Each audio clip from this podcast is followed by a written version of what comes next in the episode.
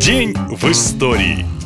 10 августа 1814 года родился швейцарский фармацевт Генри Нестле. Именно ему мы обязаны появлением такого незаменимого продукта, как сухое молоко. А еще Генри придумал любимые детские сладости – растворимый какао и молочный шоколад. Как вы уже догадались, он основал всемирно известную компанию Nestle и начал выпускать эти продукты под своей фамилией. Но в самом начале Генри занимался другим. Он производил ликеры, уксус, горчицу и даже газ для уличных фонарей. В начале 60-х Генри женился. Его супруга Клементина не могла иметь детей, но очень их любила. По легенде, именно она предложила мужу идею сухой молочной смеси, которой можно кормить детей. В то время эта проблема была уже достаточно острой. Многие малыши или не могли пить мамино молоко, или им просто его не хватало. Так, в 1867 году Генри Нестле изобрел первую в мире смесь для грудных детей. Испытать ее решилась сотрудница компании. Порошок буквально спас жизнь ее ребенку, и это стало лучшей рекламой нового товара. А Генри вдохновила на создание логотипа птичьего гнездышка, которое символизировало семью и заботу о маленьких птичках. Вскоре Nestle стал первым и лучшим производителем не только детского питания, но и сгущенки, какао-напитка и молочного шоколада. Однако настоящую революцию в сфере продуктов питания компания совершила уже после смерти своего основателя, когда в 1938 году появился первый в мире растворимый кофе Нескафе. Мало кто знает, но это тоже изобретение корпорации Генри Нестле. Так что и после его ухода детище фармацевта продолжает процветать. И стоит вспомнить другое событие 10 августа. В 2003 году в эту дату состоялась самая оригинальная свадьба в мировой истории. Казалось бы, ну что тут удивительного? Современные пары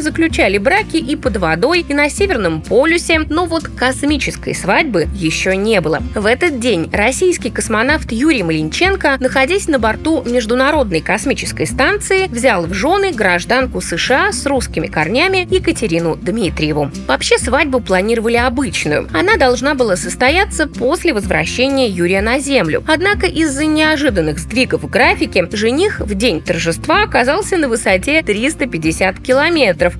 Церемония прошла в режиме телемоста с американским центром управления полетами. На ней присутствовало около двух сотен гостей. Правда, вместо Малиниченко документы подписывал его друг. Ну а на этом все. Больше необычной истории в следующем выпуске. Пока.